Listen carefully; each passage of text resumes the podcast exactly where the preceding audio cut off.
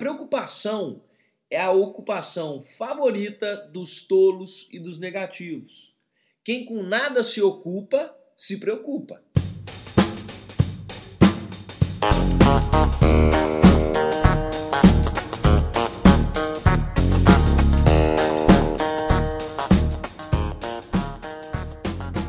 Seja bem-vindo ao EnconstruCast, o podcast do Enconstrução. Meu nome é Hernani Júnior e eu estarei aqui com você semanalmente para compartilhar dicas, histórias, insights, aprendizados e a construção de alguém que ainda está no caminho do sucesso. Porque eu ainda não cheguei lá, mas vou chegar e quero você lá no topo, junto comigo. Bora construir?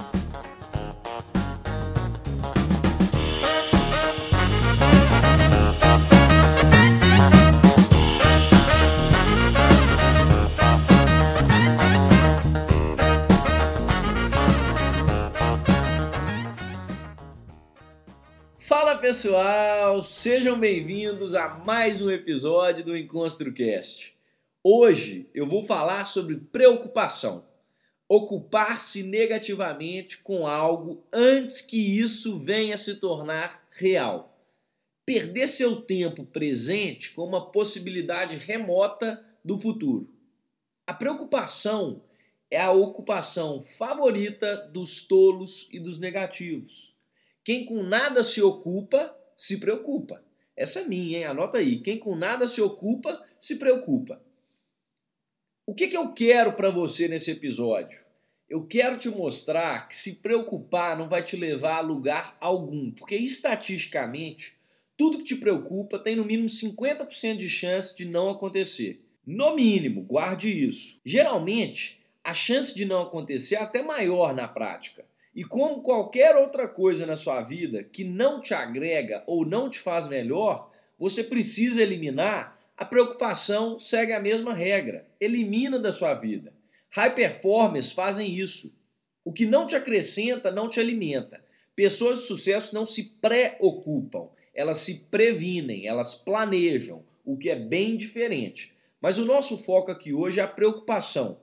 E para começar, então, eu vou te contar uma história que eu aprendi com um grande sábio que já não está mais entre nós. Mas ele fez uma diferença muito grande na vida de milhares de pessoas e tem uma história muito bonita.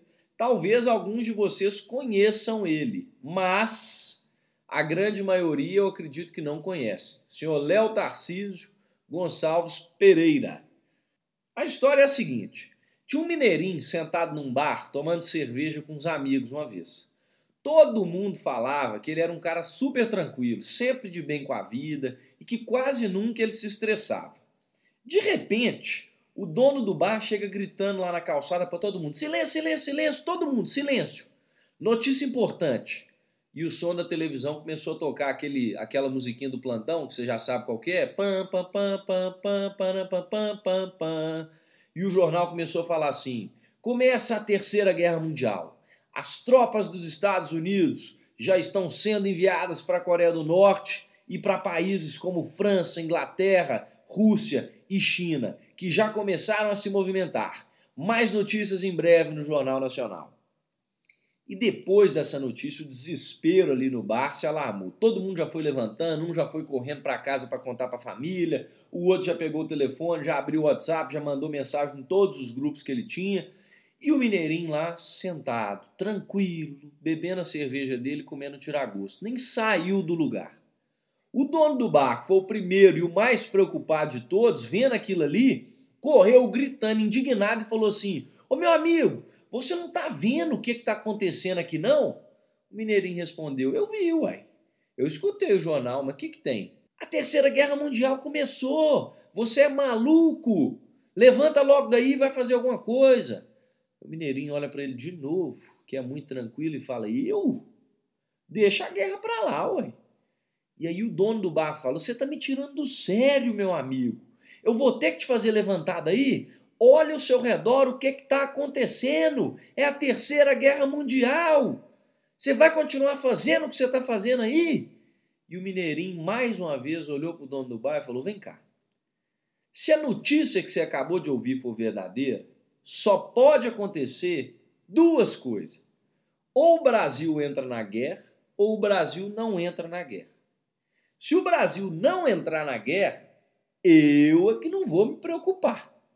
Agora, se o Brasil entrar na guerra, só pode acontecer duas coisas: o exército de Minas Gerais ser convocado para lutar ou não ser chamado para lutar. Se ele não for chamado, eu é que não vou me preocupar.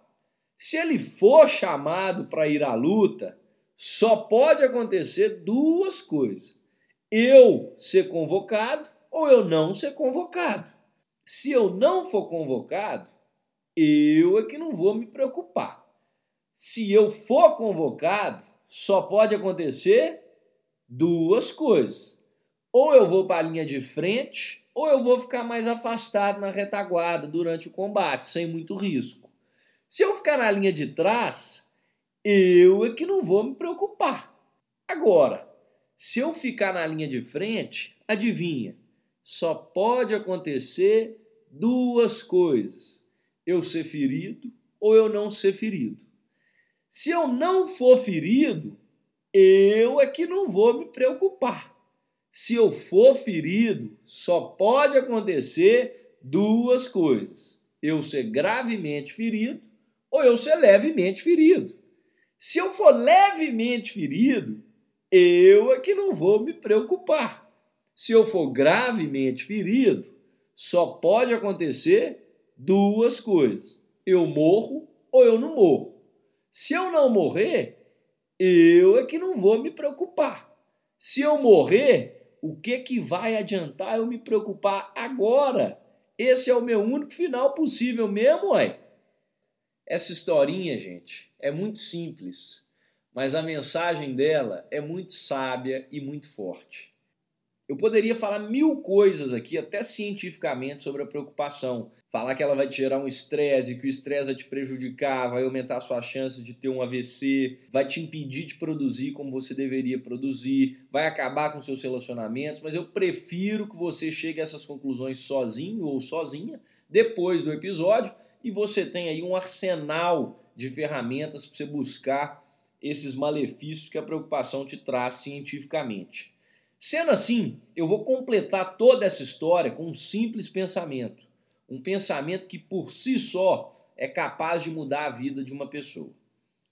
Escuta bem: a única coisa no mundo que você pode controlar 100%, ou seja, sem interferência de nada e nem ninguém, é o que você pensa. E isso é o suficiente para mudar tudo. Por quê? Porque um pensamento sempre vai te levar a um sentimento. Esse sentimento sempre vai influenciar a sua ação. E a sua ação sempre vai te levar aonde? Até um resultado. E esse resultado é que vai determinar o quê?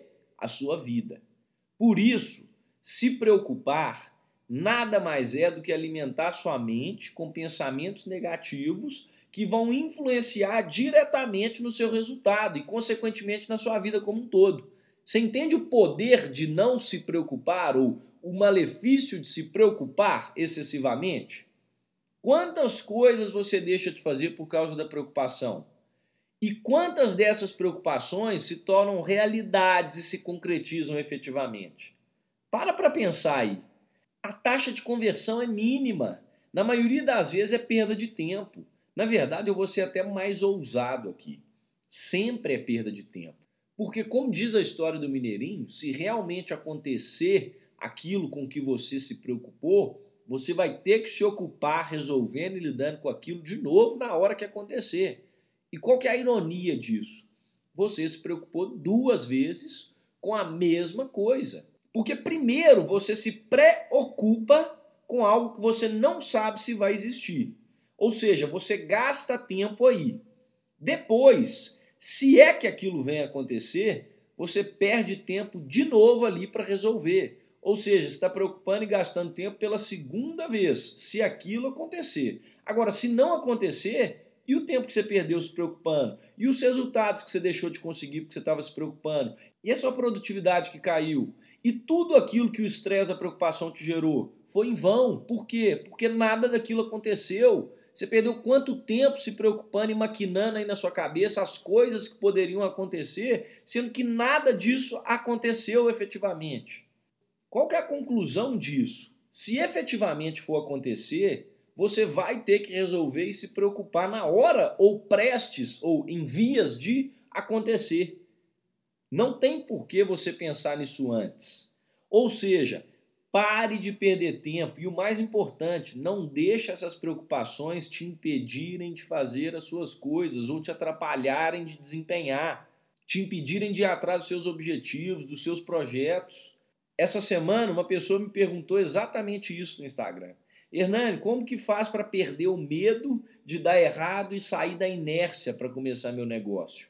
A resposta é muito simples. Controle seus pensamentos e pare de pensar no que pode dar errado foca no que pode dar certo e pensa que se realmente der errado, na pior das hipóteses, quando der, é que você tem que começar a pensar em como resolver.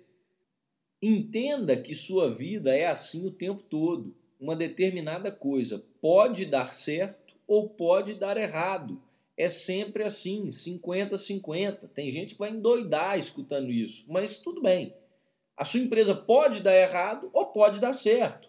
Você pode passar ou pode não passar naquele concurso.